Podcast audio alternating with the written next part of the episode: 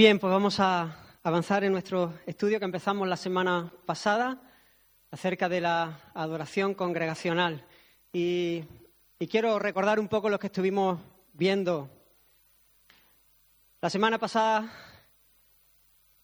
estuvimos centrándonos en la adoración de una manera más general, dijimos que íbamos eh, a estudiar el tema del culto cristiano, la adoración congregacional, pero nos centramos de una manera más eh, general en lo que es la adoración y la definimos.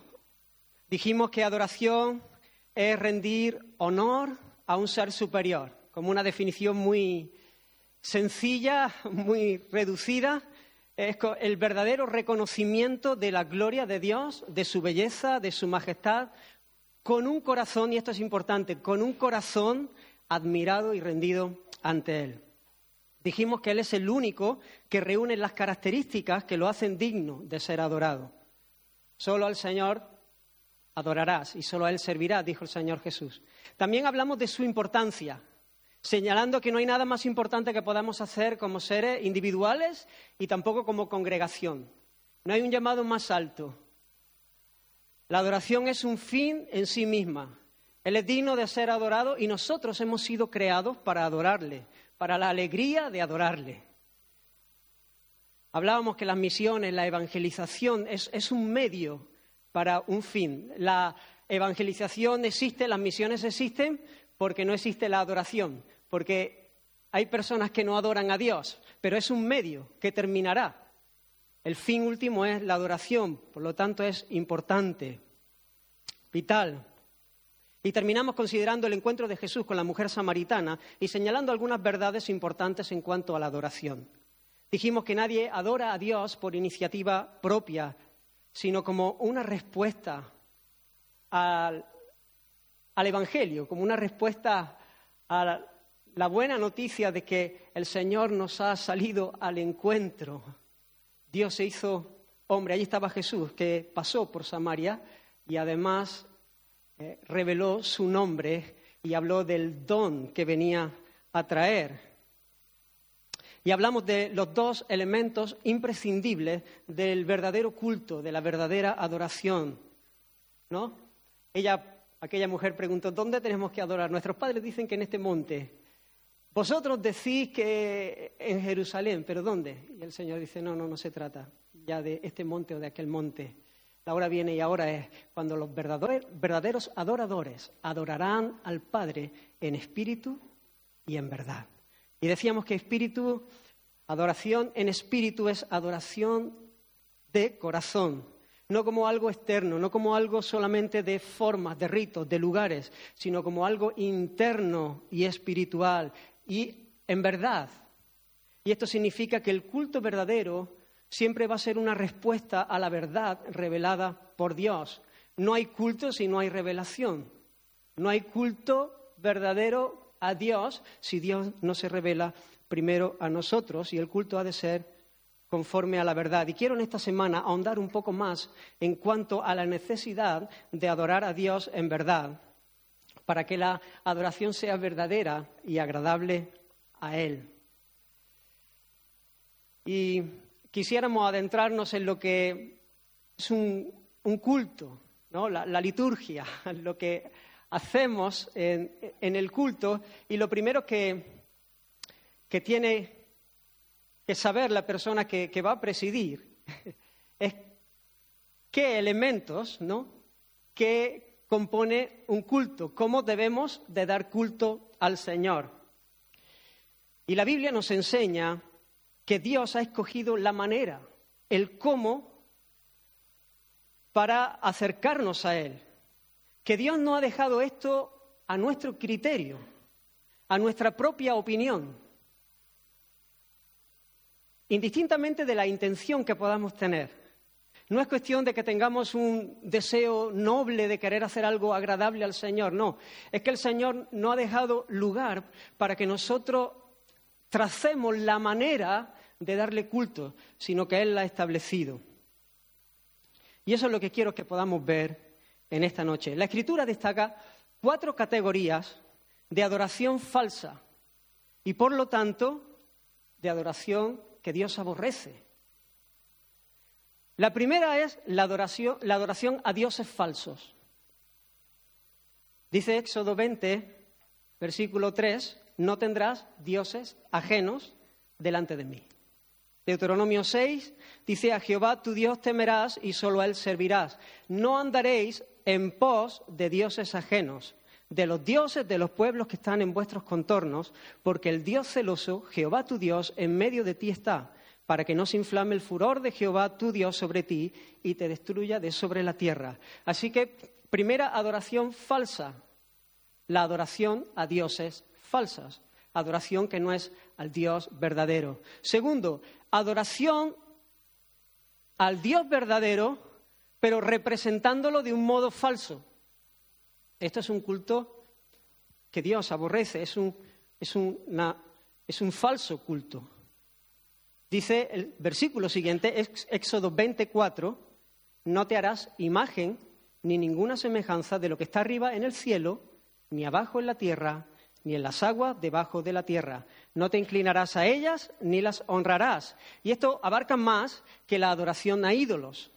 Es no servir a Dios por medio de imágenes que pudiéramos hacer para representarlo. No hay ninguna imagen visible que nosotros podamos hacer para representar a Dios. Cuando nosotros levantamos, hacemos imágenes, cualquiera que sea, que representen a Dios, estamos haciendo algo que no es correcto delante del Señor y por lo tanto estamos presentando un culto que es falso, una falsa adoración. Como dijo Calvino, cada vez que Dios es representado en alguna manera visible, su gloria queda menoscabada con grande mentira y falsedad. Así que cuando menoscabamos su gloria con una mentira, porque ninguna imagen que podamos hacer va a hacer justicia a la gloria, a la grandeza de Dios, estamos presentando un culto falso. ¿Recordáis a Aarón y el becerro de oro?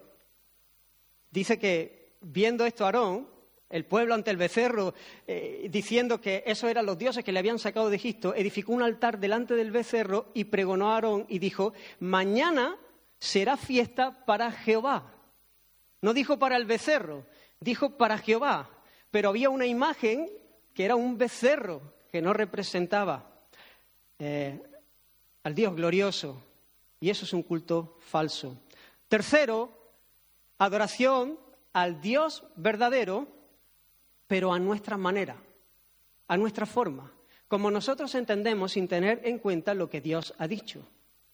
Y eso también es un culto falso. Deuteronomio 12, 32 dice, cuidarás de hacer todo lo que yo te mando.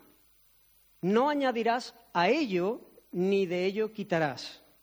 Y esta orden que el Señor da, la da en el contexto de leyes para regular la adoración verdadera, advirtiendo contra la idolatría y limitando el culto, el culto verdadero a lo establecido por Él. Y en último lugar, en cuarto lugar, la adoración verdadera sin una actitud correcta, dejando el corazón fuera, sin involucrar el corazón, sin reverencia, sin amor, sin admiración, sin devoción. Este pueblo de labios me honra, pero su corazón está lejos de mí. Y eso es un culto falso por muchas formas que tenga, por mucho que parezca exteriormente, eso es un culto que a Dios no agrada. Hermanos, este es un tema, ya lo hemos dicho, eh, central, central. La adoración verdadera es, es un tema vital, importante en la vida de la Iglesia y a lo largo de la historia se han dado diferentes principios para regular el culto cristiano diferentes principios para regularlo. ¿Cómo vamos a dar culto al Señor? Y quiero que veamos, hay principalmente tres, tres principios que se han dado a lo largo de la historia, aunque voy a citar cuatro, eh, y ahora digo por qué. En primer lugar, el principio eclesial. Este es el principio que ha regulado la adoración en la Iglesia católica. Y ellos defienden la prerrogativa de establecer sus propias formas de culto. Y esto surge del concepto de autoridad que tienen de la Iglesia que ellos sostienen que además del texto bíblico está la tradición, la sagrada tradición que está expresada en el juicio corporativo de los obispos de la Iglesia. Así que, por lo tanto, la autoridad no descansa en las escrituras. No en las escrituras la autoridad máxima, sino la autoridad de la Iglesia, que es la suma de las escrituras y de la tradición. Así que es la Iglesia quien determina su forma de culto. Este es el principio eclesial. En segundo lugar, quiero hablar del principio que podríamos llamar el principio libre, ¿vale? Y, digo, este sería el cuarto, lo que pasa es que lo he querido poner en segundo lugar, porque este realmente es el principio del que no tiene principio. ¿Vale? El principio libre, no hay principio.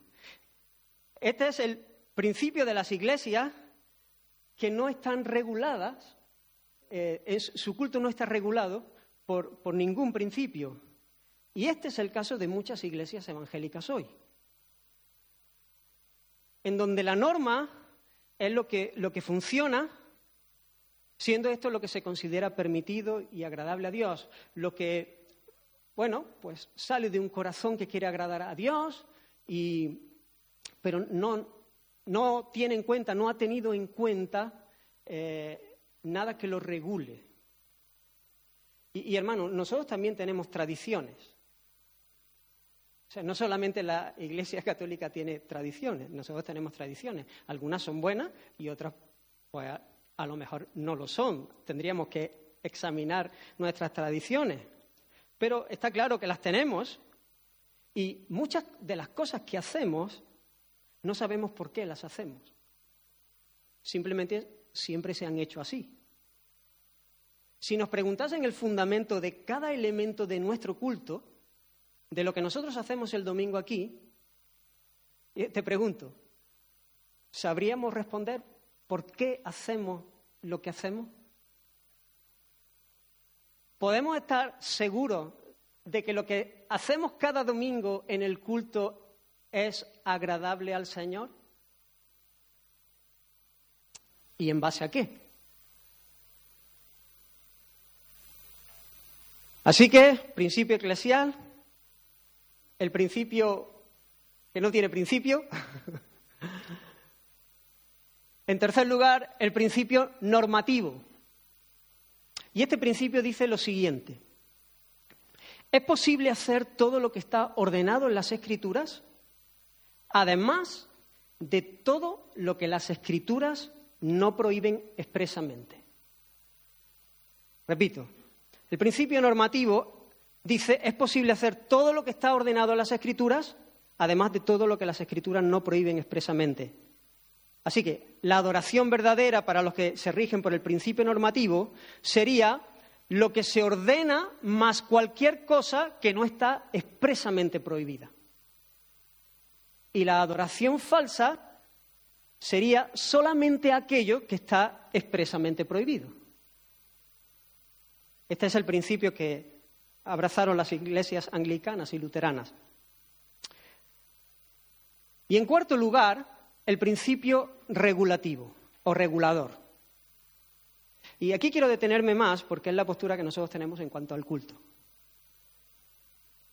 Y este principio dice lo siguiente que Dios ha regulado su adoración tanto en el Antiguo como en el Nuevo Testamento, de manera que los hombres no pueden tomarse la libertad de adorarle como a ellos les parezca más conveniente, sino como Él lo ha establecido en su palabra.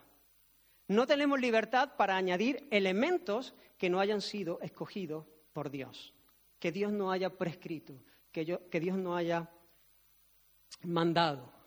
Así que el principio regulador o regulativo dice que adoración verdadera solamente es cuando hacemos lo que se ordena. Y la adoración falsa es aquello que no se ordena, aunque no esté expresamente prohibido. Nuestra confesión de fe, la confesión de fe bautista de 1689, dice en el capítulo 22, el modo aceptable de adorar al verdadero Dios fue instituido por Él mismo y está de tal manera limitado por su propia voluntad revelada que no se debe adorar a Dios conforme a las imaginaciones de los hombres o las sugerencias de Satanás, ni bajo ninguna representación visible, ni ningún otro modo no prescrito en las sagradas escrituras. Hay dos enemigos eh, de este principio regulativo y Sugel Michelin le, escuché hablar de estos dos principios y, quise meterlos aquí porque me, me parecen muy importantes y señalarlos. E, él habla de dos enemigos que, que han hecho mucho daño a lo que es el principio regulador. En primer lugar, el subjetivismo. El subjetivismo toma al hombre y a sus experiencias como la base del conocimiento humano. Lo que me gusta, lo que siento, lo que me hace sentir bien, lo que me hace sentir que adoro, eso es lo que es válido para adorar. Hacia lo que me inclino, eso es lo que determina si está bien o no. Así que en el subjetivismo nosotros somos la autoridad para establecer lo que es bueno. Obviamente jamás debemos interpretar las escrituras a la luz de nuestras experiencias, a la luz de nuestras emociones. Siempre debemos interpretar nuestras experiencias a la luz de las escrituras. Es al revés. El subjetivismo no se da de una manera pura en el sentido que no se tienen en cuenta las escrituras, ¿no? que solamente uno se mueve por lo que siente, por sus experiencias y tiene la escritura arrinconada. Eso sería algo muy, muy bestia. Pero la cuestión es que muchas veces hay mezcla, se mezcla. Y esto da paso a, un culto distinto. En cuanto que empezamos a mezclarlo, ya, ya comenzamos a desviarnos. Y, y, aunque la mezcla sea pequeña, aunque variemos poco, el culto terminará siendo muy, muy diferente. Y hermanos, esto, el subjetivismo está teniendo una influencia importante en el culto de, la Iglesia contemporánea, precisamente porque en muchas no hay un principio regulador. Y se introducen elementos por el mero hecho de que nos gustan, que nos hacen sentir bien, que parecieran producir cierto calor en el corazón, ánimo, eh, por mil razones porque puedan ser atractivos para el mundo que queremos alcanzar, pero que Dios no ha dicho que hagamos. Y algunos en vez de predicar conversan y traen una conversación donde participan unos y otros. Claro, estos son grupos muy... ¿eh? Sí, charlas motivacionales, ¿no? O a veces el canto congregacional se suprime y simplemente hay un concierto, una música para escuchar. El segundo enemigo es el pragmatismo. Y esto consiste en usar los resultados, por lo menos los resultados aparentes, para evaluar. Lo que funciona es lo que está bien. Eso es lo que viene a decir el pragmatismo. Lo bueno es lo que tiene éxito aparente. Y hemos dicho una y otra vez, una y otra vez, una y otra vez, que el éxito en la vida cristiana es la obediencia. Pero muchas veces somos tentados a medir el éxito como lo hace el mundo.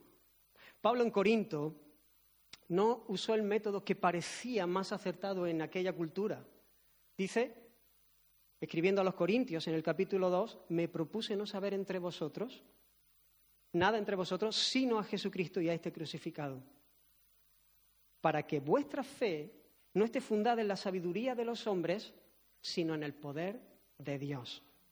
Pablo sabía que el método de Dios era contracultural tanto para los judíos como para los griegos. Pero también sabía que si cambiaba el método, si les daba lo que ellos querían, lo que a ellos les gustaba, su fe tendría un fundamento equivocado, errado. No tendría el fundamento que tenía que tener. Posiblemente muchos le hubiesen seguido a él, a Pablo. Muchos hubiesen concluido que el apóstol era un hombre de éxito, hubiese tenido éxito. Pero lo que estaba haciendo no lo hubiese hecho bien. Porque el fundamento no, él, él, no era a quien ellos tenían que seguir, sino era al Señor. Y él tenía que hacer las cosas conforme a lo que el Señor, al método que el Señor quería.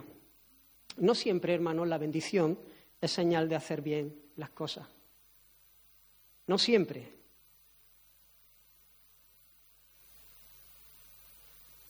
Este es uno de los argumentos que se usan para, para defender ciertas, ciertas posturas, ¿no?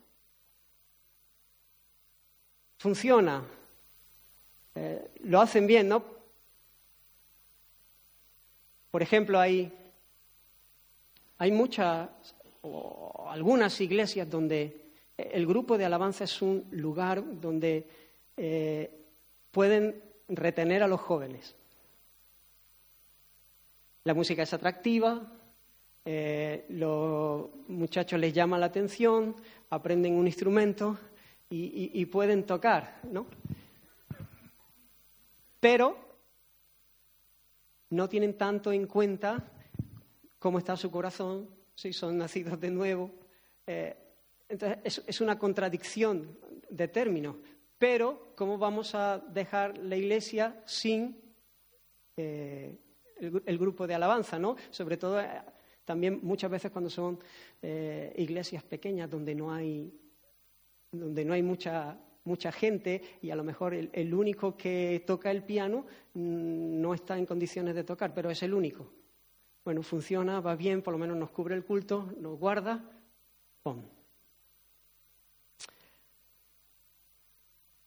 Así que estos dos enemigos, el subjetivismo y el pragmatismo. Ahora, entrando al principio regulativo o regulador, eh, este principio se fundamenta sobre tres verdades fundamentales, ¿no? Descansa sobre tres realidades fundamentales. En primer lugar, que Dios es el centro del culto y no el hombre.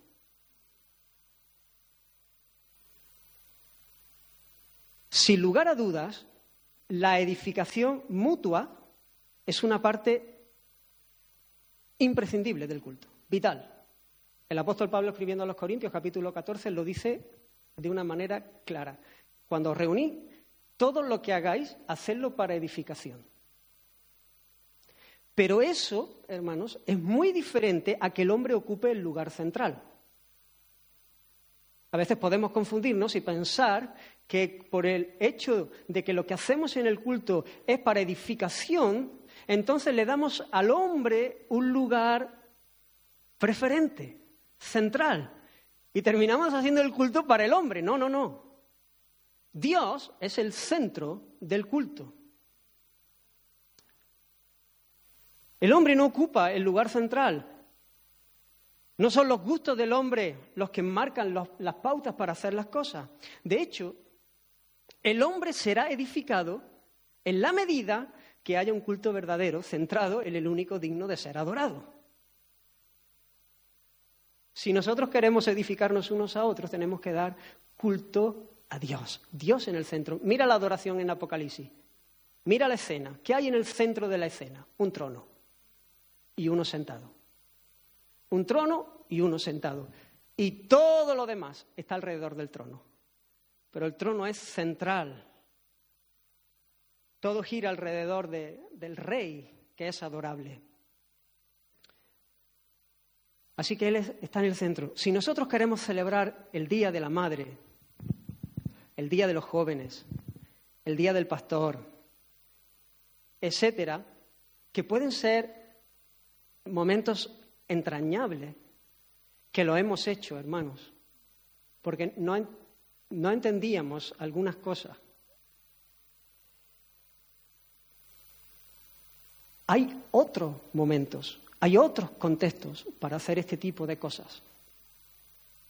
El domingo cuando nos reunimos es para celebrar el día del Señor y solamente el día del Señor. Ya no hay más nada que celebrar. No, tenemos nosotros eh,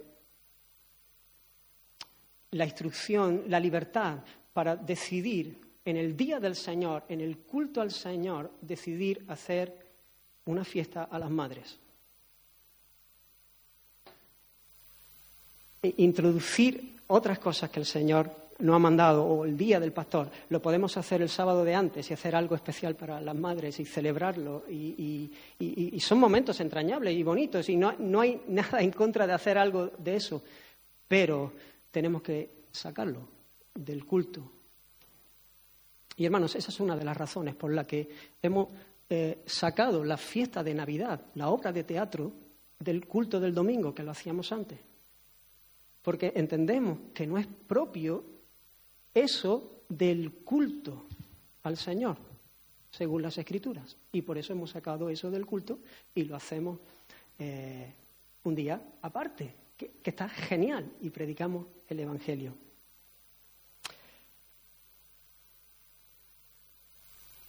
Así que Dios es el centro del culto y no el hombre. En segundo lugar, Dios es el único que tiene la prerrogativa para establecer el modo adecuado de adorarle.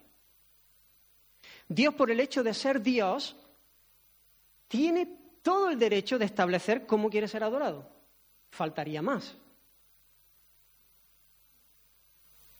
¿Quién va a determinar lo que a Él le agrada? ¿Yo voy a determinar lo que a Él le agrada? Pues tendrá que determinarlo él, ¿no?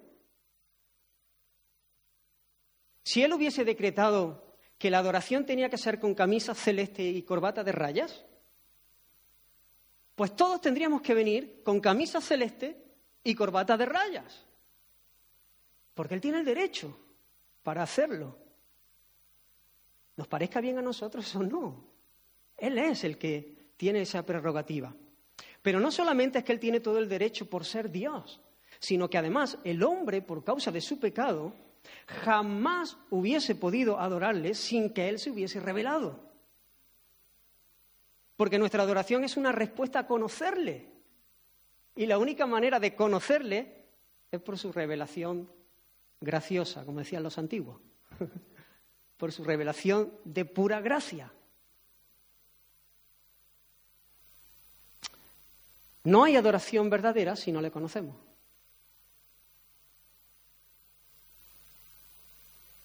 Como decíamos la semana pasada, citando a Miguel Núñez, esta definición que, me gustó, ¿no? De adoración. Adoración es la respuesta de todo lo que el hombre es a todo lo que Dios es. Pero ¿cómo respondemos a todo lo que Dios es si no le conocemos? Si no le vemos, si no sabemos necesitamos que Él se revele a nosotros. Nadie conoce al Hijo sino el Padre. Ni al Padre conoce a alguno sino el Hijo. Y aquel a quien el Hijo lo quiera, ¿ves? ¿Ves cómo es graciosa? Gracias. A quien el Hijo lo quiera revelar. Nadie conoció, conoció las cosas de Dios sino el Espíritu de Dios. Así que no solo tenemos el derecho, no solo no tenemos el derecho para decidir cómo acercarnos a Él en adoración, sino que, como una raza caída, tampoco tenemos la capacidad de hacerlo. No tenemos la capacidad de hacerlo. El entendimiento quedó dañado por el pecado, como dice Efesios 4:8, teniendo entenebrecido el entendimiento, ajenos a la vida de Dios por la ignorancia que en ellos hay y por la, por la dureza del corazón. El apóstol Pablo, escribiendo a los romanos, dice en el primer capítulo que el hombre detiene con injusticia la verdad. Cambia la verdad de Dios por la mentira. Y como el hombre ha sido creado para adorar, entonces termina adorando lo que no debe ser adorado. Termina siendo un idólatra, adorando dioses falsos, dando una adoración a aquello que no merece adoración. Por eso termina diciendo el pasaje honrando y dando culto a las criaturas antes que al Creador. Así que debemos tener claro que el cómo de nuestra adoración jamás puede estar determinado por nuestros propios criterios, por muy buena intención que tengamos, sino que siempre estará determinado por la propia naturaleza de Dios. De otra, de otra manera, jamás podríamos darle la honra debida a su nombre. Jamás podríamos darle la honra que es debida a Él. El pastor Ligon Duncan, o Ligon Duncan, no sé cómo se dice, dijo, si adoras a Dios a través del uso de imágenes, y aquí, o imaginaciones de uno, criterios humanos, eso cambiará tu visión de Dios. ¿Sabes por qué? Porque la forma impacta el contenido. La semana pasada hablamos de fiestas solemnes, ¿no? Y a veces cuando uno todo lo que hace es una fiesta, se desvirtúa y, la gente que está en ese tipo de cultos tiene una idea de Dios solemne, ¿no? Cuando solamente hay solemnidad, pero no hay fiesta, no hay gracia, no hay celebración. Eh, otro concepto que desvirtúa, porque la forma impacta el contenido. Los medios de la adoración influencian a los adoradores en su comprensión de Dios.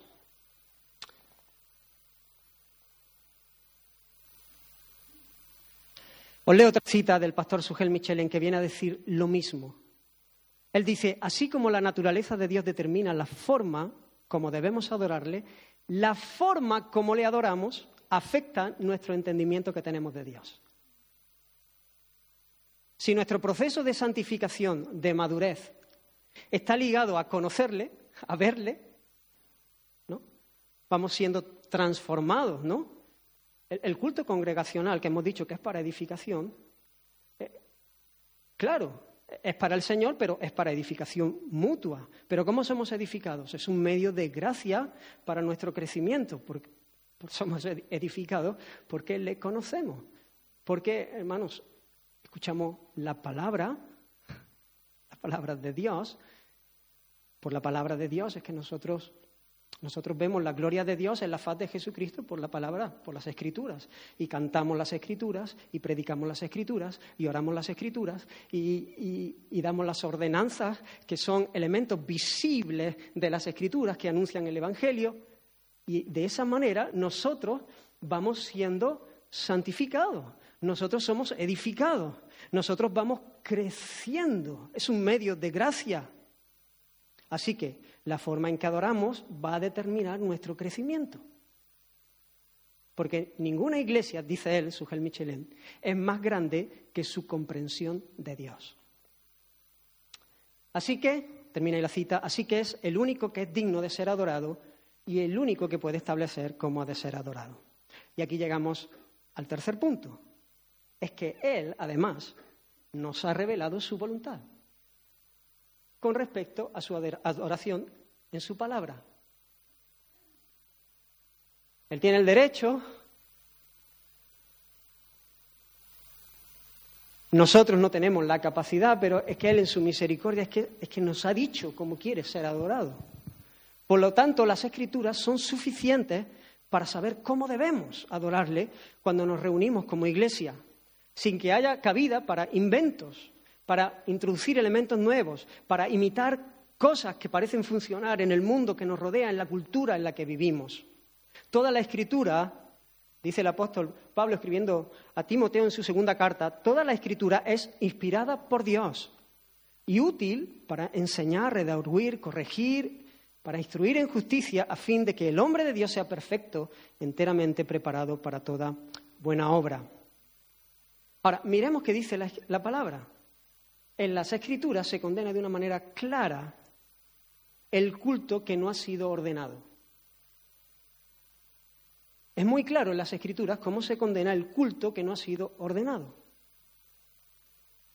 No el culto que hace cosas expresamente prohibidas, sino el culto que no ha sido ordenado. Ya hemos citado anteriormente Deuteronomio 12:32, donde dice el Señor, cuidarás de hacer todo lo que yo te mando no añadirás a ello ni de ello quitarás. Y como decíamos, el contexto es la adoración y las advertencias contra la, contra la, idolatría. Pero vemos ejemplos a lo largo de las Escrituras, bastantes ejemplos. Desde el principio, Caín y Abel. Caín no hizo bien. Él presentó una ofrenda que no fue agradable al Señor porque él no tuvo en cuenta como Dios quería ser adorado. Caín tuvo la arrogancia de pensar que él tenía el derecho de decidir qué ofrenda Dios tenía que aceptar. Y presentó del fruto de la tierra. Él no tuvo en cuenta el modelo que Dios había dado desde el principio. Cuando Adán y Eva quisieron cubrir su desnudez, se hicieron unos delantales de hojas de higuera. Pero ahí aparece el primer sacrificio en las Escrituras, porque dice que Dios los vistió, ¿cómo? Con pieles de animales. Obviamente, aquellos animales que fueron quitados las pieles murieron.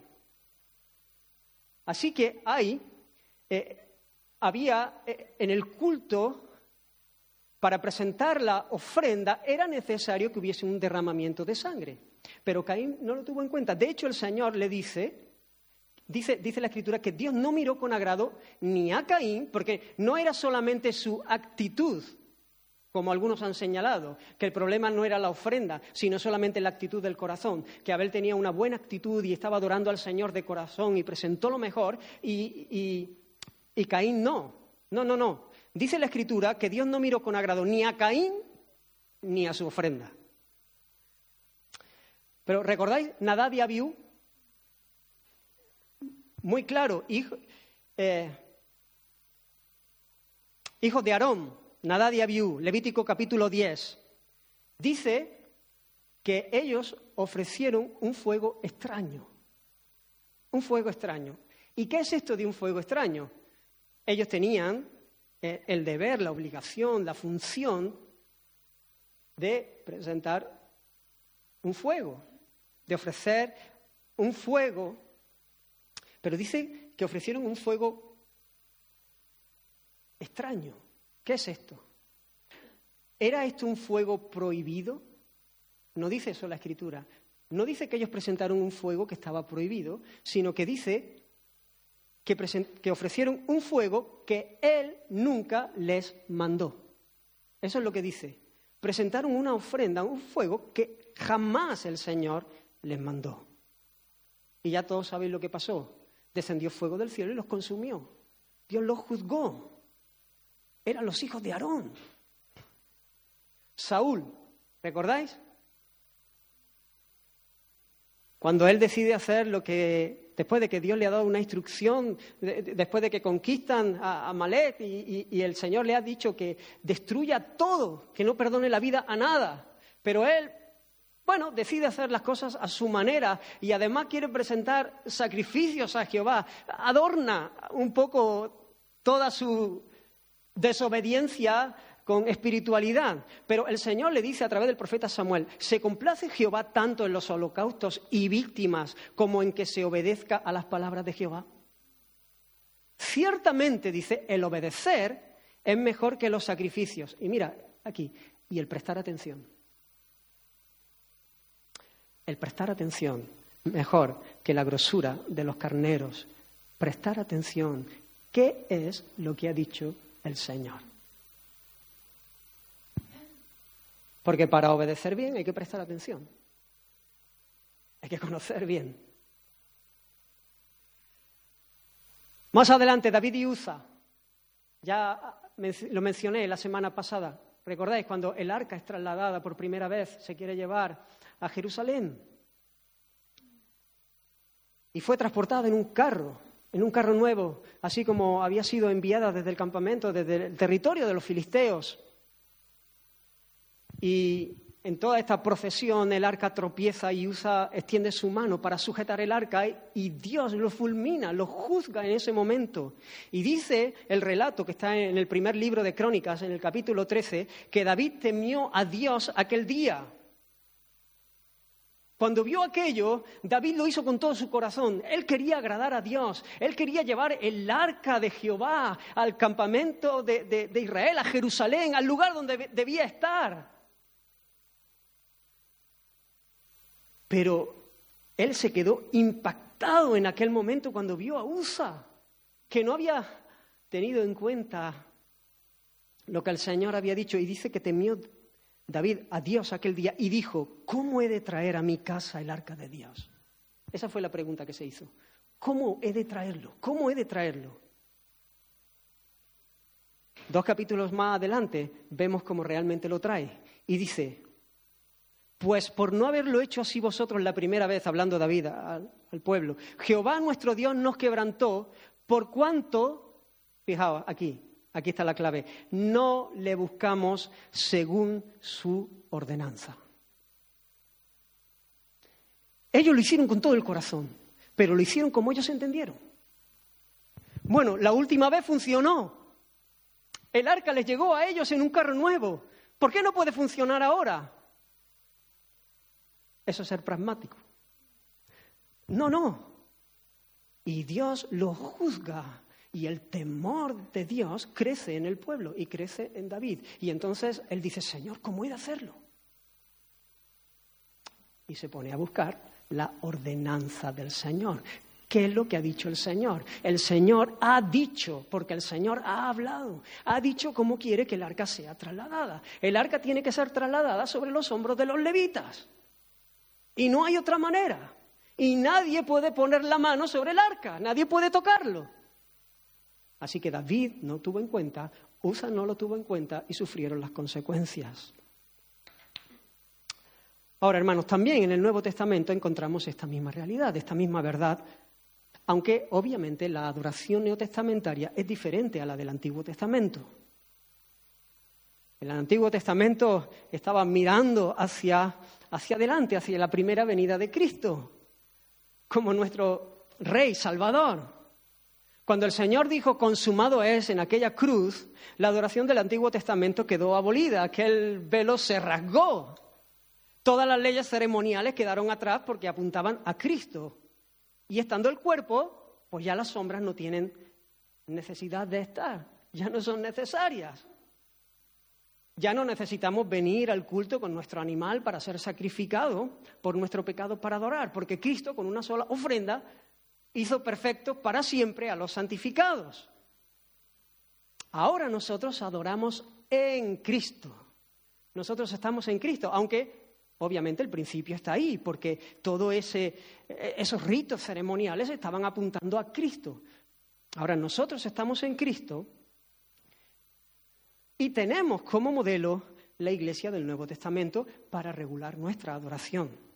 De manera que hagamos, que, hagamos nada más lo que, lo que el Señor nos manda y no hagamos aquello que el Señor no nos manda.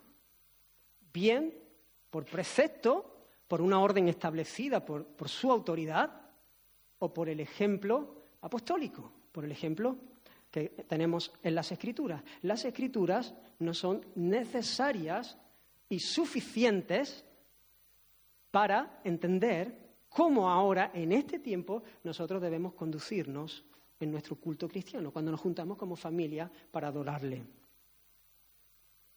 Jesús reprende a los fariseos por introducir como algo establecido por Dios mandamientos que ellos se habían inventado.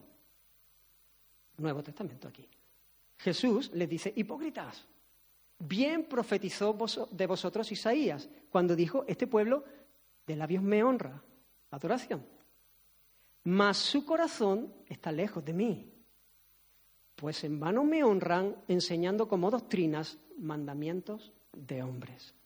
El apóstol Pablo, escribiendo a los colosenses, capítulo 2, versículos 20 al 23, les dice, pues si habéis muerto con Cristo en cuanto a los rudimentos del mundo, ¿por qué como si vivieseis en el mundo os sometéis a preceptos tales como no manejes, ni gustes, ni aun toques, en conformidad a mandamientos y doctrinas de hombres?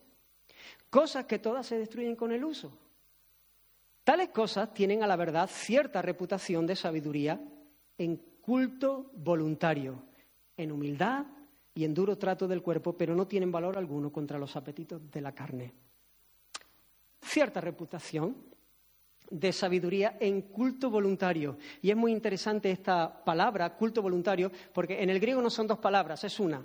Es una que es casi imposible de, de decir larguísima, et selot resqueella, algo así no sé cómo sonaría, ¿no?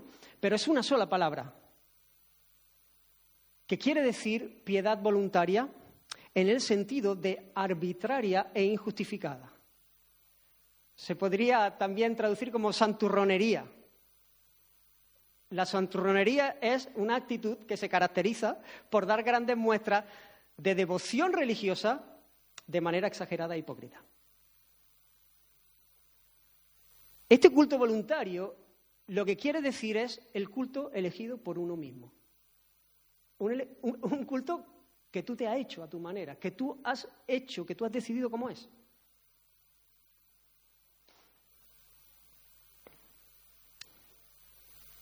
Ese culto no es agradable al Señor.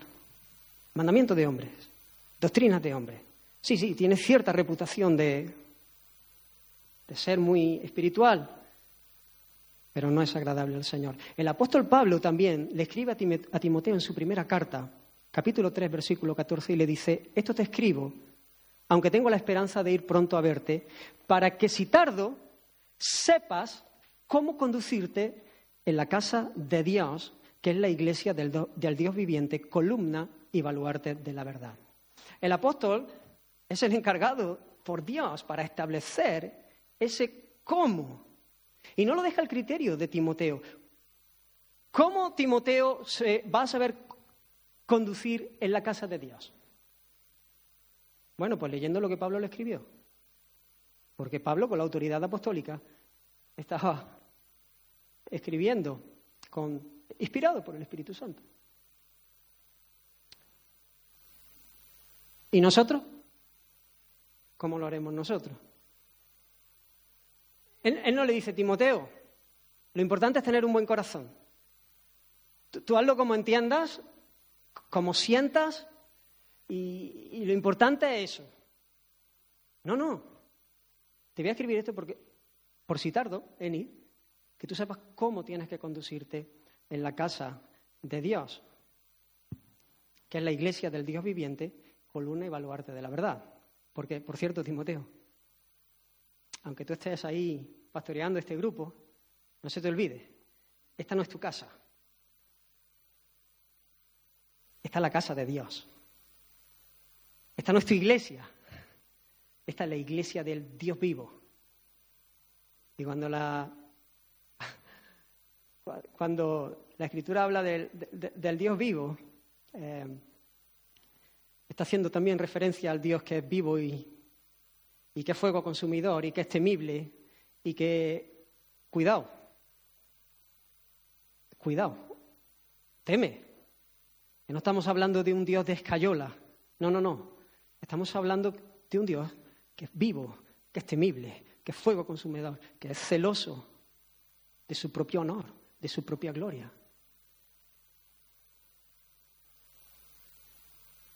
Así que, hermanos, viendo todo esto, concluimos que la manera aceptable de adorar a Dios es la que Él mismo ha establecido en su palabra, por una orden expresa o por el ejemplo. Pensar que nosotros podemos añadir algo de nuestra propia cosecha para enriquecer el culto es pecar de arrogancia y es a la vez poner en duda la sabiduría del Señor. Decimos, bueno, Señor, se, te ha olvidado algo. Podías saber cómo no caíste en esto, ¿no? Haberlo dejado, ¿no? Y también poner en duda la suficiencia de las escrituras. Estoy terminando, no sé qué hora es. Y 25. En cinco minutos termino, o en seis. Obviamente la pregunta que debemos responder es cuáles son los elementos que Dios ha establecido en el culto cristiano. Y, y lo vamos a estar haciendo en las próximas semanas entraremos un poco. Eh, bueno, vamos a ver si, entraremos en todo, porque la idea era un poquito más eh, entrar en el, en el canto congregacional, en el tiempo de alabanza como iglesia, pero lo vemos.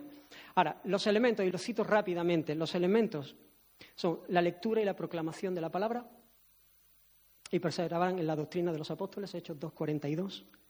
Lo voy a citar muy rápido porque eh, estaremos yendo a ello.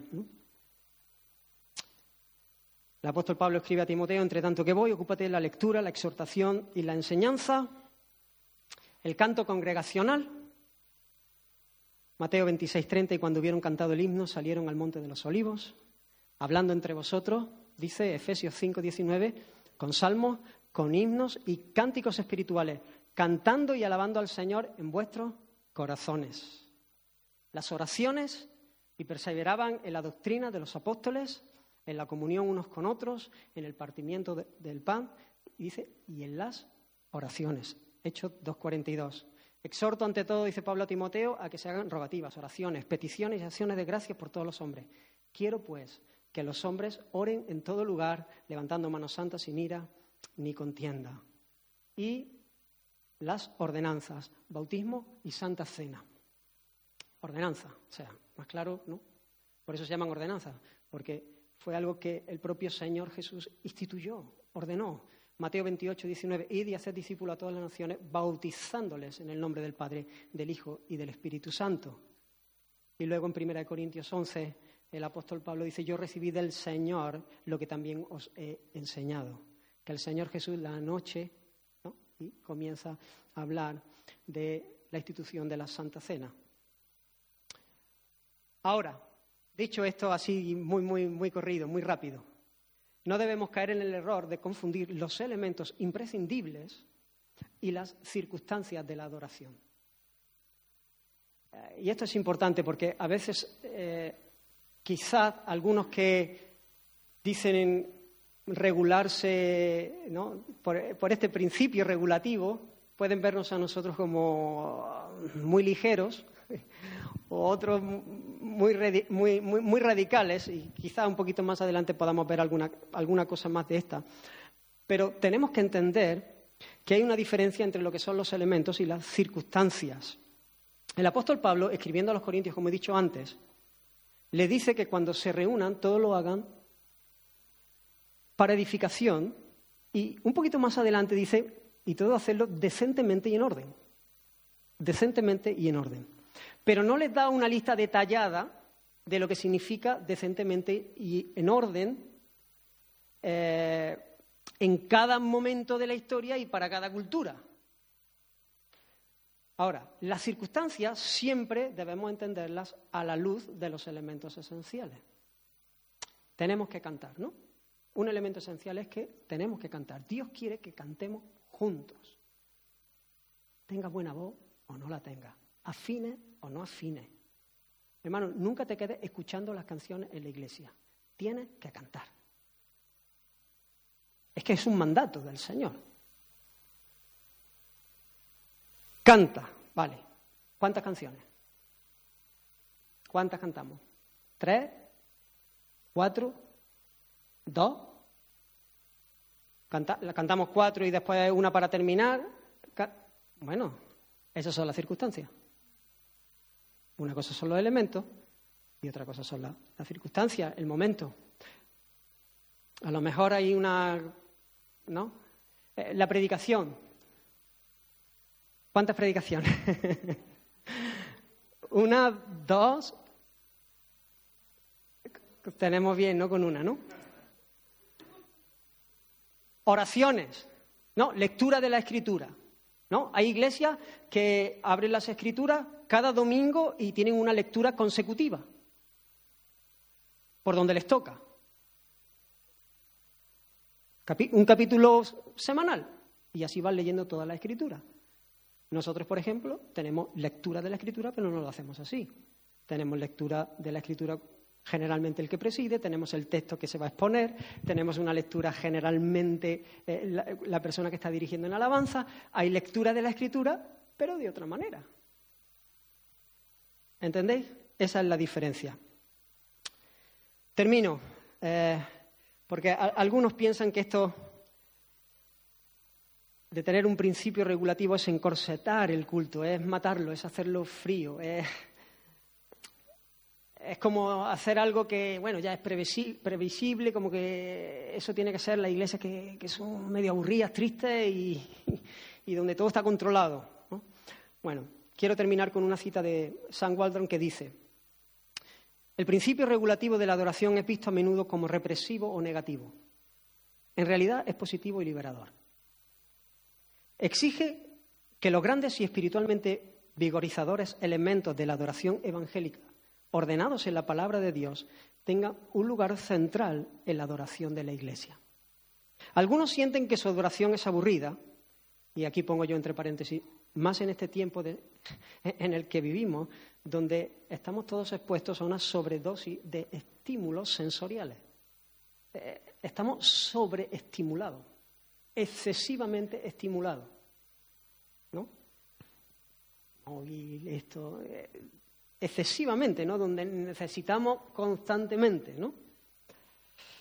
Algunos sienten que su adoración es aburrida, sin vida, tradicional, y buscan por otros lados una nueva ceremonia, programa o innovación para avivar las cosas. Qué triste, dice él. El camino a la vida, poder y realidad de la adoración a Dios no es el camino de la innovación, es el camino de regreso a la práctica celosa y creyente de los grandes y centrales requisitos de la adoración bíblica y evangélica. No tenemos que buscar innovar, no, queremos fabricar nada, no queremos introducir nada que el Señor no haya mandado. El culto es, es para el Señor, Él es el centro, Él determina y además lo glorioso del culto es que, eh, como Él dijo, donde están dos o tres reunidos en mi nombre, ahí estoy yo en medio de ellos. El Señor en medio de su pueblo. Queremos hacer las cosas para su gloria.